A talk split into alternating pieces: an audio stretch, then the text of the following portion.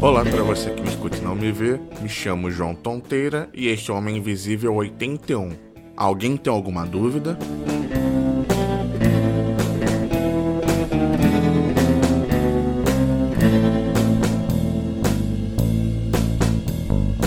Hoje eu quero falar sobre ter dúvida, principalmente em ambiente de ensino, e como é difícil tornar isso público, responder a essa pergunta que o professor, a professora, o instrutor ou qualquer pessoa faz. E sobre dúvida, eu lembro até hoje de uma história que uma professora de matemática contava quando eu estava no ginásio. Devia ser na sétima ou na oitava série que ela sempre perguntava se alguém tinha dúvida na sala e tinha uma aluna que nunca parecia estar confiante sobre ter aprendido.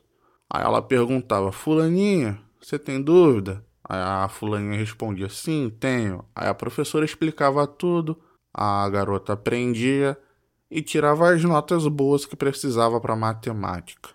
Boas ou notas razoáveis? Bom, agora eu não lembro. E essa professora sempre ficava mais em cima da garota, perguntando se a garota tinha dúvida, e a garota sempre respondia que tinha, ia nesse processo e as notas iam, bom, boas ou razoáveis, tanto faz. Mas a garota aprendia. E o que acontece é que um belo dia a garota parou de ter dúvidas. Aí a professora falou: ok. Então eu pergunto, ela fala que não tem, então vou deixar quieto. Só que aí as notas dessa garota começaram a cair.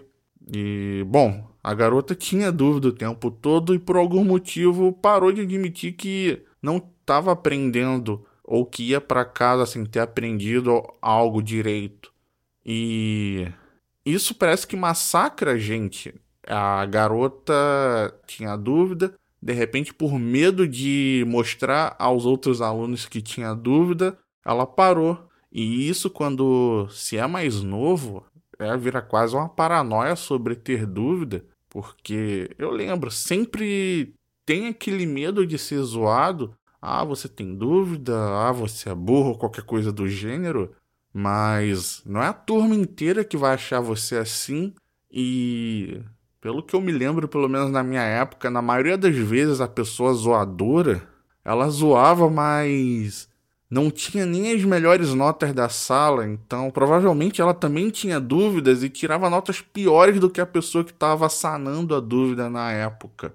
E isso acaba vindo para a vida adulta e na faculdade ou em cursos as pessoas vão continuar com dúvidas e vão continuar se importando com alguém que vai te zoar, sendo que é um ambiente muito mais sério. Sempre vai ter um babaca que vai soltar uma piada ou algo do gênero, mas na vida adulta deveria ser assim: foda-se, irmão, tu não paga minhas contas, eu vou tirar a porra da minha dúvida e vou aprender. Porque eu preciso aprender para evoluir profissionalmente ou qualquer outra coisa do gênero, mas eu tô aqui para aprender e dane-se. E sem falar que existe a dúvida e o medo coletivo, porque na maioria das vezes não é só uma pessoa que está com dúvida, tem muito mais gente na sala com dúvida e aí aparece o salvador da pátria que faz a pergunta e salva todo mundo, isso tanto na adolescência como na vida adulta. E isso acaba indo até pro, no caso na vida adulta, acaba indo para outros ambientes. Às vezes você fica com vergonha de fazer uma pergunta num trabalho, no estágio, sendo que se você não aprendeu algo, eles querem que você faça direito, então tem que perguntar mesmo, não tem que fazer errado. Você fez errado uma vez, admite, fala, não entendi, para não ficar repetindo, porque isso acaba ficando feio. E no caso, a dúvida acaba virando uma montanha que você tem que carregar nas costas. Eu, pelo que eu me lembro, pelo menos na adolescência, eu era uma das pessoas que tinha medo de, de falar que tinha dúvida, então voltava para casa com, com dúvidas depois, conforme eu fui amadurecendo, isso foi parando um pouco. Hoje eu faço alguns cursos livres e se for do tipo de aula que é ao vivo e eu tiver dúvida, eu vou perguntar.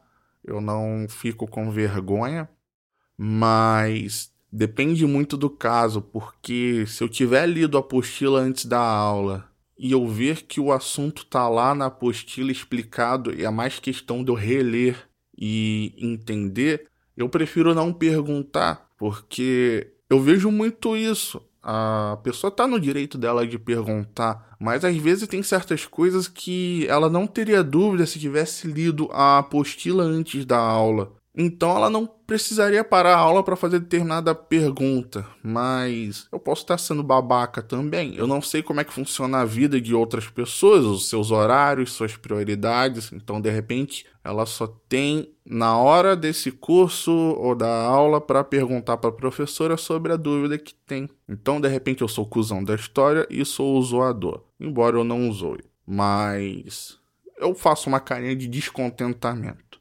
E em relação à dúvida, uma coisa que me irritava, porque aparentemente quem fazia essa pergunta não tinha dúvida, era sempre isso mais na vida adulta, numa primeira faculdade que eu fiz. Sempre aparecia algum cara que todo mundo sabia que ele sabia o assunto, mas parecia que fazia a pergunta para mostrar que sabia. Professor, isso, isso, isso, isso, isso.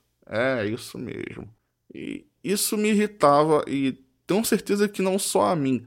Mas de repente essa pessoa não estava fazendo por mal, ele só estava fazendo a mesma coisa que eu falei: foda-se, vou tirar minha dúvida e vou perguntar porque isso não é problema de vocês, é problema meu.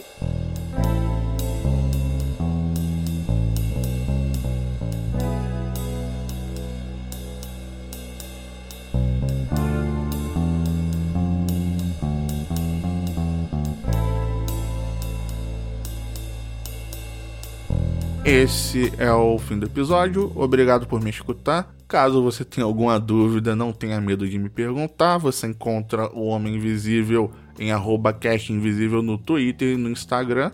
Me adiciona lá que eu adiciono de volta. E é isso. Um abraço.